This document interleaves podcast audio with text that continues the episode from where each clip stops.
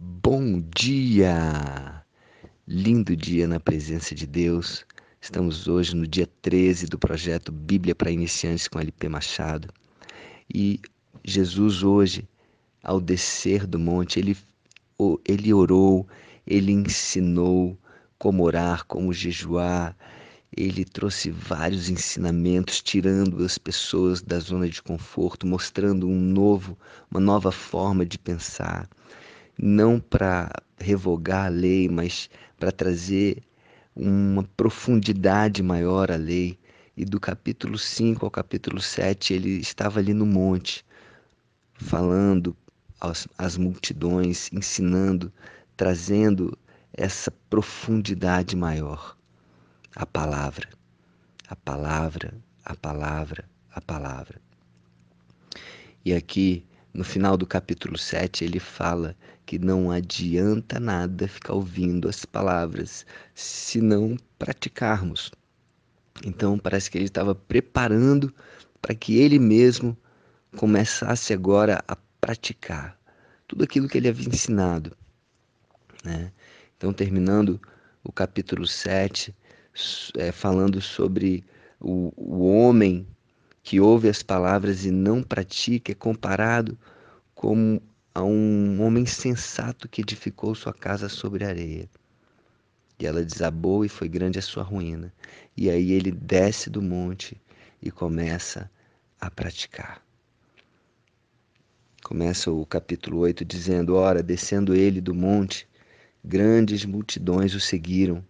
E eis que um leproso, tendo se aproximado, adorou dizendo: Senhor, se quiseres, podes purificar-me. E Jesus, estendendo a mão, colocou-lhe, dizendo: Tocou-lhe, dizendo: Quero, fica limpo. E imediatamente ele ficou limpo da sua lepra.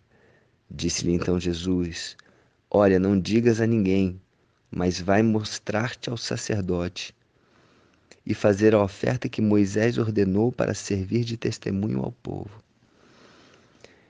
Uau, Jesus começa agora a curar, a limpar, a libertar, a, a, a, praticar aquilo que ele havia falado do capítulo 5 ao 7, como eu falei aqui. A prática, colocando na prática toda a sua autoridade, tudo aquilo que ele havia falado. E ele começa ali curando um leproso.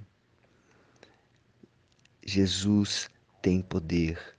O poder que vem do alto, um poder que vem para trazer cura, salvação, para trazer libertação. E aqui Jesus limpa um leproso. Naquela época, os leprosos eram considerados imundos, eles ficavam separados da cidade separados do convívio social. E aquele leproso conseguiu se aproximar de Jesus. Só do leproso ter conseguido se aproximar de Jesus já foi um passo de fé grande, porque ele não poderia se aproximar. Aquilo já demonstrou a fé daquele leproso. E Jesus perguntou: e, ele já veio falando, né? já veio falando que se Jesus quisesse, poderia purificar. Então ele já veio declarando a sua fé. E Jesus curou. Jesus curou, tocou-lhe e curou. Os leprosos não poderiam ser tocados, porque se você tocasse num leproso, você também estaria ficando imundo. A lepra principalmente naquela época, é, era uma doença extremamente contagiosa. Jesus olhou, ouviu, estendeu a mão e tocou naquele leproso. Uau! Contrariando tudo aquilo que as pessoas esperavam, ele tocou no leproso. Ele abraçou o leproso, ele amou o leproso. Quantas vezes nós estamos nos afastando de pessoas que consideramos que não vale a pena? Quantas vezes, de repente, uma pessoa está querendo uma atenção na rua, um mendigo, uma pessoa que já está ali imunda, às vezes não toma banho há muito tempo. E ela quer uma atenção, ela quer um olhar, ela quer que, ouvir, que, nós, que, que ela seja, seja ouvida. E muitas vezes nós nos viramos e não damos isso. E nós recebemos isso de Deus. Quantas vezes estamos imundos pelo pecado e Deus olha para nós com amor, com misericórdia, com compaixão e nos escuta. E nós falamos com Deus: Deus, por favor, me ajuda, me ajuda. E Deus está nos ouvindo e nos atendendo, nos curando. Ele quer nos curar, Ele quer nos limpar. E ao mesmo tempo Ele quer que nós também levemos uma palavra de cura, que nós possamos levar também o amor dele, o amor que restaura, que abraça, que toca. Isso que Jesus quer. Continuando aqui, tendo Jesus entrado em Cafarnaum, apresentou-se-lhe um centurião implorando: Senhor, o meu criado jaz em casa, de cama, paralítico, sofrendo horrivelmente. Jesus lhe disse: Eu irei curá-lo. Mas o centurião respondeu: Senhor, não sou digno que entres em minha casa, mas apenas manda com uma palavra, e o meu rapaz será curado pois também eu sou homem sujeito à autoridade. Tenho soldados às minhas ordens e digo a este vai e ele vai, e a outro vem e ele vem, e ao meu servo faz isso e ele o faz.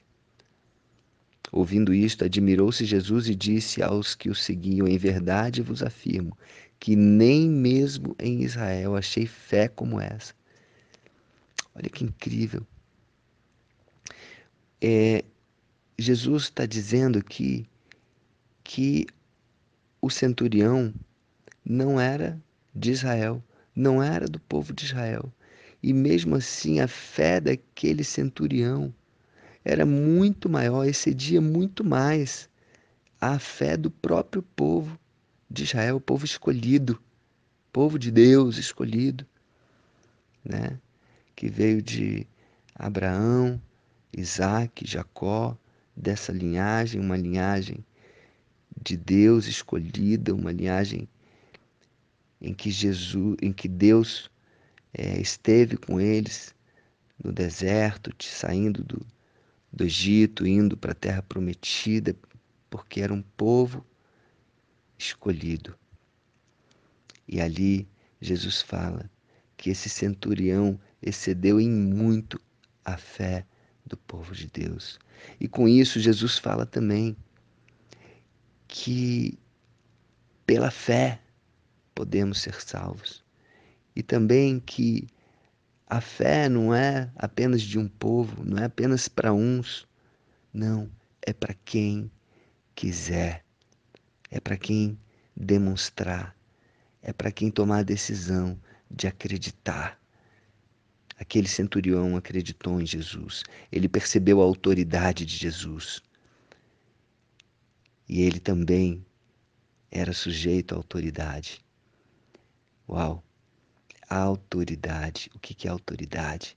A autoridade é você manifestar aquilo que Deus quer que você faça. Toda autoridade vem de Deus, toda autoridade procede do alto. Existe uma hierarquia a autoridade é sempre dada por alguém de um nível mais alto. E não existe ninguém com um nível mais alto do que Deus. Então toda autoridade provém de Deus. E Jesus, Jesus curou aquele servo do centurião, curou. Ele continua aqui Digo-vos que muito virão do Oriente e do Ocidente e tomarão lugares à mesa com Abraão, Isaac e Jacó no reino dos céus, ao passo que os filhos do reino serão lançados para fora, nas trevas, ali haverá choro e ranger de dentes. Ele está dizendo aqui que pessoas vão vir de fora, não precisa ser do povo escolhido, e vão se juntar ao povo de Deus, e vão ser considerados também filhos de Deus, até por foi para isso que Jesus veio, para trazer salvação, para que o povo se reconciliasse, não só o povo dele, o povo escolhido, né, o povo de Deus, mas qualquer pessoa pode ser feita filha e filho de Deus. E os próprios filhos de Deus, entre aspas, né, o povo escolhido, eles, muitos deles vão ser lançados fora. Muitos deles vão para as trevas e ali haverá choro e ranger de dentes. E Jesus disse ao centurião: Vai-te e seja feito conforme a tua fé. E naquela mesma hora o servo foi curado. Seja feita conforme a tua fé. Jesus já começa a falar de fé desde o começo aqui do primeiro do, do capítulo 8, falando do leproso, a fé do leproso o salvou. A fé o levou a, a, a ir em direção a Jesus. A fé do centurião salvou o seu próprio servo. E aqui esse centurião não demonstra apenas fé, ele demonstra amor ao servo dele. Ele foi lá demonstrando fé e amor e também esperança. Esperança de que aquele servo dele seria curado. Uau, que exemplo! Que exemplo! E a pergunta que eu faço: você tem agido em fé?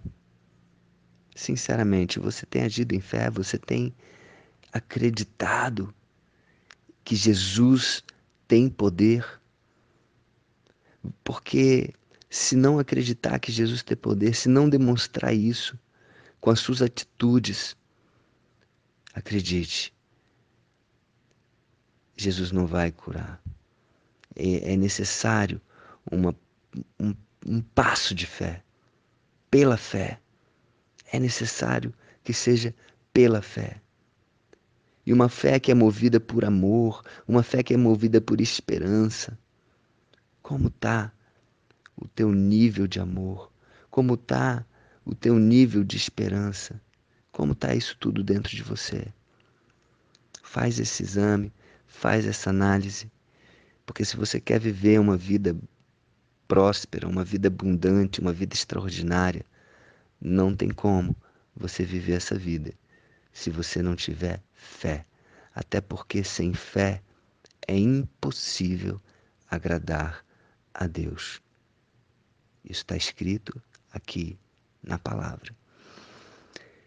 Um beijo no coração, que Deus abençoe. É, tome uma decisão com esse aprendizado.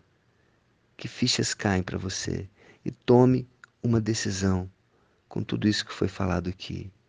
Que essa decisão venha a fazer você agir. Que decisão? Que decisão é essa que você pode tomar nesse dia e fazer a diferença, não só na sua vida, mas na vida de outras pessoas? Esse é o meu desejo. Que, que você possa fazer diferente, que você possa impactar o mundo ao seu redor e, em primeiro lugar, o seu mundo interior. Um beijo no coração, que Deus abençoe um dia incrível e maravilhoso na presença de Deus.